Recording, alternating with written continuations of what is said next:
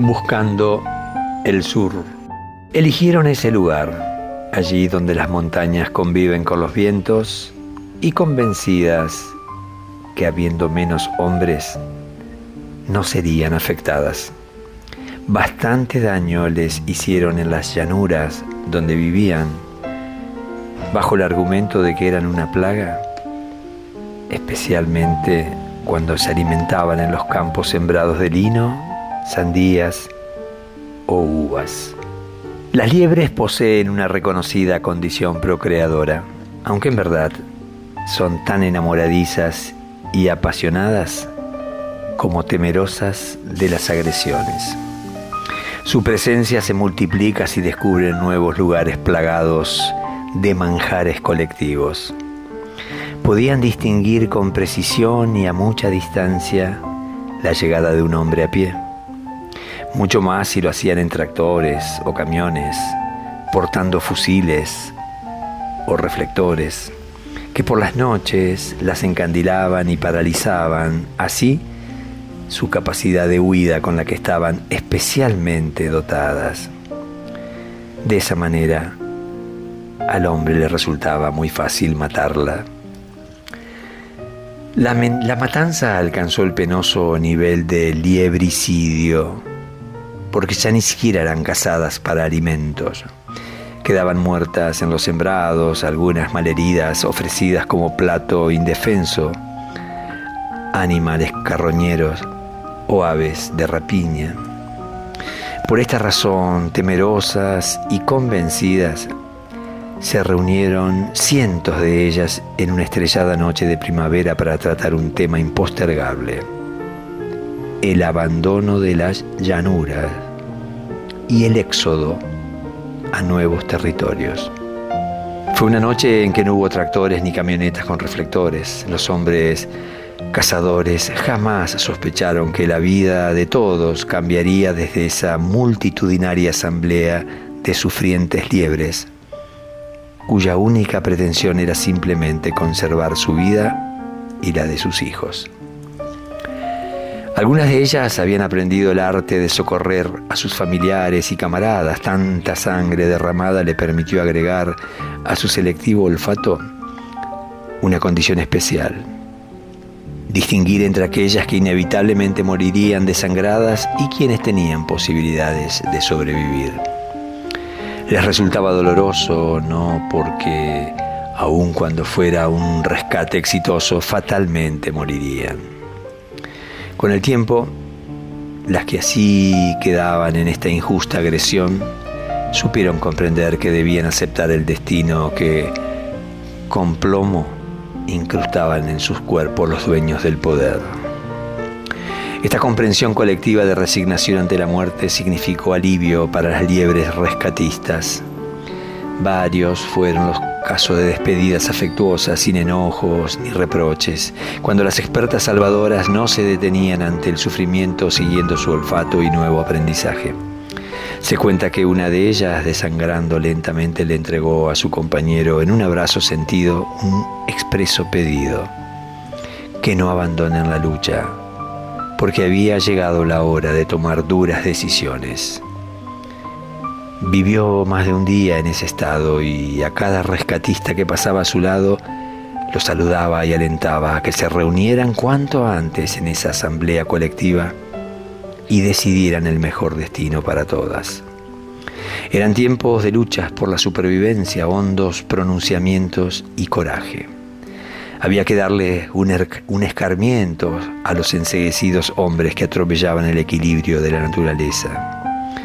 Ella, tan malherida y con destino de muerte, sabía del futuro que le esperaba a su especie si no actuaban rápido. La noche de la asamblea pidieron un minuto de silencio por todas las hermanas y camaradas muertas, en particular por aquella que no dejó de alentar que se formara la mayor concentración de liebres decidida a buscar un destino diferente al que tenían asignado. La asamblea se realizó con, en la gran madriguera social donde descansaban, conversaban y se divertían cuando no buscaban comidas que eran los días de lluvia, granizo o tormentas eléctricas. La orden del día, aunque fue de noche, simplemente decía como primer y único punto, cambios para sobrevivir. Luego aclaraban la metodología de intervención, las liebres más veteranas tomarían primero la palabra, luego las más pequeñas y por último, las valerosas y bien entrenadas rescatistas. No se diferenciaban por el sexo, mucho menos por la belleza ni por el poder físico que le permitía a unas correr más rápido que otras. Las que primero movieron su oreja tomaron la palabra. Debemos abandonar la llanura, fue el contundente y estremecedor mensaje que nadie quería escuchar, pero que todos sabían que era la solución. Son tiempos de inteligencia y valor. Quedarnos garantiza nuestro exterminio. Partir es la solución. ¿Dónde vamos y cómo? dijo con criterio sin mover la oreja por lo que fue reprendida una ansiosa compañera. Retomó con serenidad la palabra otra de las veteranas que como llevan años en esta tierra, poco se enojan y más comprenden. Hay que ir al sur, donde los vientos son fuertes, los campos extensos y los hombres ausentes. La osada propuesta dejó muda a la asamblea. Yo te acompaño, se escuchó a lo lejos. Yo también, bramó otra más cercana. Luego al costado y también al medio. Por último, un coro bullicioso con orejas levantadas dio señal de aprobación a la moción propuesta. Luego del pedido de silencio y recompuesto el orden, una nueva pregunta se dirigió a las rescatistas. Siendo ustedes las más fuertes y veloces, ¿podrán guiarnos al sur? La más atlética se miraron y una pidió la palabra para decir con énfasis, sí compañero, podemos asumir esa responsabilidad. Solo necesitamos un día de estudio de los mapas y analizar los canales de comunicación.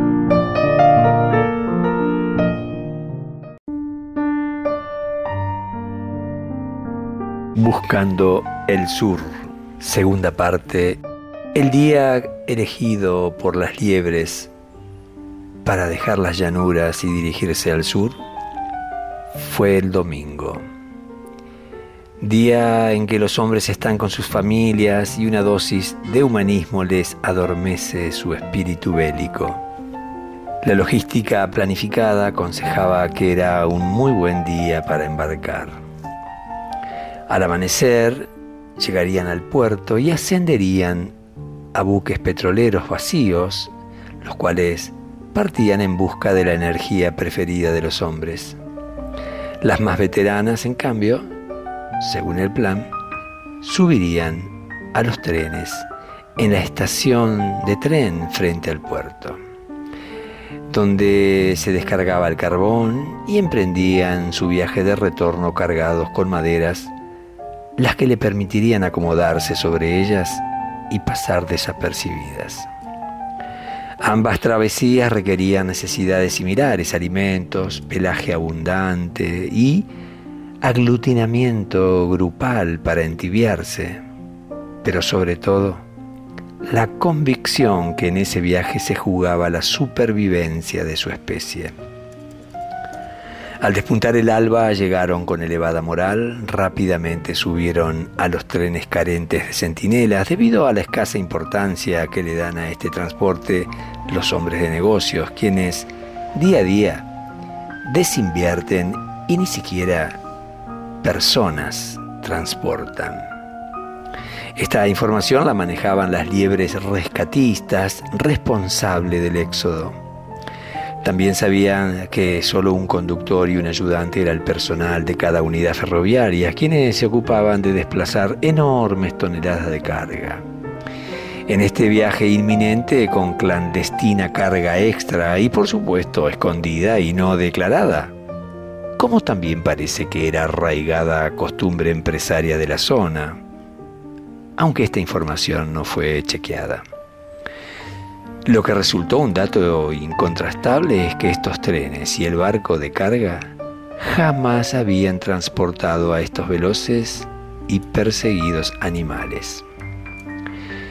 La otra cáfila de liebre más jóvenes más pequeñas, cruzaron hacia el puerto y ascendieron al buque desde el cabrestante hasta llegar a los gruesos cabos de amarre que debido al viento se movían y provocaban mucho temor, ya que enfiladas y casi en el aire, alejadas de sus costumbres terrenales, nada podían hacer si alguna compañera se desprendía del cable. En cambio, la tripulación del naviero se mostraba despreocupada jugando a los naipes en un extremo de la cubierta. Ya en el buque se dividieron. Algunas fueron, fueron a popa y otras a estribor. Las coordinadoras tenían experiencia grupal y ejecutividad. Contuvieron a sus camaradas y fueron exitosas conductoras en este tramo que las llevaba a nuevo destino. Obligadas por la ambición desmesurada de un sector pudiente de la sociedad civil, y también las muertes injustas de tantas camaradas atravesadas por balas, enseguecidas de gatillo fácil, que ni siquiera, ni siquiera mataban para alimentarse. Así transcurrió el día domingo y por la tardecita, llegada la noche, se juntaron unas con otras para multiplicar tibiezas y amanecer al otro día, convencidas que abandonar su querida histórica tierra por un nuevo destino era lo mejor que podían hacer por ellas y su descendencia. Fue así como antes de salir el sol de ese día lunes, las liebres serenas y recompuestas de la estresante tarea de ascensión sintieron en su estómago el balanceo característico de la marea junto a la sirena del buque. En tierra la locomotora también hacía sonar su agudo sonido de partida barco y tren iniciaron sus viajes programados, conduciendo sin saber a este enjambre de corajudos seres que abandonaban su llanura con esperanza de vida. Los hombres, en esa noche de lunes, volvieron a la casa, pero retornaron sin haber hecho un solo disparo. Nunca sus reflectores detectaron el sutil movimiento de plantas que delata la presencia de alguna liebre comiendo lo que para ellos no debían comer. El silencio habitual con que realizaban su obra de exterminio se transformó en una profunda intriga. Con los días nació una preocupación compartida que fue creciendo. Observaron el buen desarrollo de sus plantas, las ausencias de liebres y la novedosa existencia de pequeños roedores que libres de competencia y escaso peligro, mordían la base de los tallos, provocando la caída de las plantas, para luego succionar su savia. Eran hábiles con los dientes y a diferencia de las anteriores comensales, se alimentaban de día y de noche.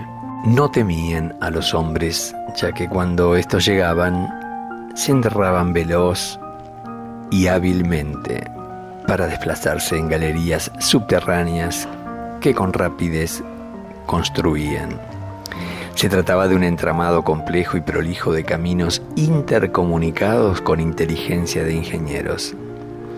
Abandonaban de esta manera la, la superficie para no ser seguidos Poseían además una elevada capacidad de supervivencia y atrevidos enfrentaban el descontento humano que no sabía cómo erradicarlos.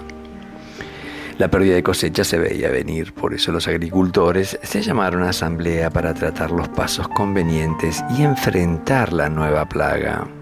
Y así también explicarse qué sucedió con las liebres que a esta altura ya tenían títulos de santas comparadas con estos pequeños diablillos que derrumbaban sin piedad cada planta y con ello sus esfuerzos. También se reunieron un día domingo, abandonando sus costumbres familiares. Debatieron toda la mañana y más allá del mediodía acordaron que debían encontrar la forma de volver a convocar a las liebres. Pensaron en criarlas pero no había una sola de su especie.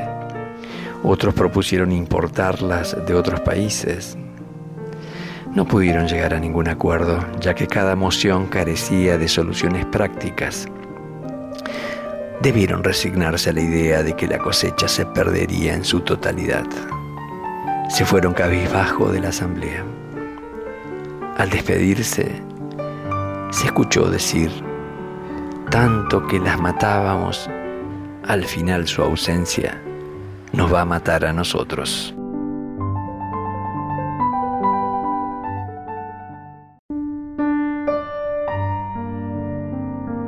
Buscando el sur final. El descenso de barcos y trenes fue ordenado y sin apuros. Sabían que el territorio estaba habitado por pocos hombres y tenían la certeza que debían caminar hacia el lado opuesto del mar. Una vez ganada la planicie, marcharon sorprendidas de no hallar hombres de a pie ni en tractores, por lo tanto ni fusiles ni reflectores. Caminar sin miedo no era su costumbre tenían su capacidad de huida y en estas nuevas condiciones estaban de más. Las sonrisas aparecieron y jugaban carreras para divertirse. Con naturalidad una de ellas empezó a tararear su himno histórico al que espontáneamente se sumaron amigas que alegres entonaron las letras. Así, del tarareo al susurro, la canción empujada por las brisas sureñas, elevaron el canto que las unió en un coro festivo. Mira y corre con causa, las plantas tiernas se ofrecen, y son alimentos sin pausas que sabrosas y abundante crecen. Come, come, come y con vida, que es para todos la vida. Agradece, ríe y canta a la sabia naturaleza, que solidaria otorga comida, comida, comida. Movían las orejas acompañando el ritmo vigoroso, acentuando el fuerte final. En el trayecto encontraron luego parientes lejanas, las maras patagónicas, mal llamadas liebres, ya que son roedores y también veloces. Algunas más ancianas recordaban el himno que sus abuelos cantaron y transmitieron buena información para que puedan llegar a los lagos, donde existen tiernas plantaciones. También cruzaron amistad con los ñandúes petizos, especie también amenazada por la cacería interesada en su plumaje y sus beneficios económicos. Allí las liebres socorristas brindaron sus primeras lecciones de autoprotección, que fueron bien recibidas por la cofradía de ñandúes. También los guanacos se acercaron y en son de amistad le presentaron un huemul, que siendo otra especie en extinción, era uno de los pocos que quedaban y eran muy protegidos por las parientes. En este intercambio amigables, las liebres socorristas, tan entrenadas en las batallas contra el hombre, confiaron secretos para la sobrevivencia que fueron muy bienvenidos. En la marcha probaron y saborearon distintas comidas. Entre la estepa arbustiva de mayor presencia en la zona descubrieron tiernas gramíneas que degustaron complacidas. De lejos divisaron algunos zorros colorados que antipáticos nunca se acercaron, pero intrigados se preguntaron qué tal será su carne. No conocían la destreza atlética y la capacidad de huida que tenía este contingente de nuevos animales en sus territorios. Pese al largo viaje, llegaron distendidas al gran lago. El objetivo de sobrevivir al fin parecía seguro. La convivencia con otras especies fue armónica. En esta novedosa comarca extendida y ventosa, los hombres de a pie escasean y los pocos que transitan no usan fusiles ni reflectores. Parecen humanos.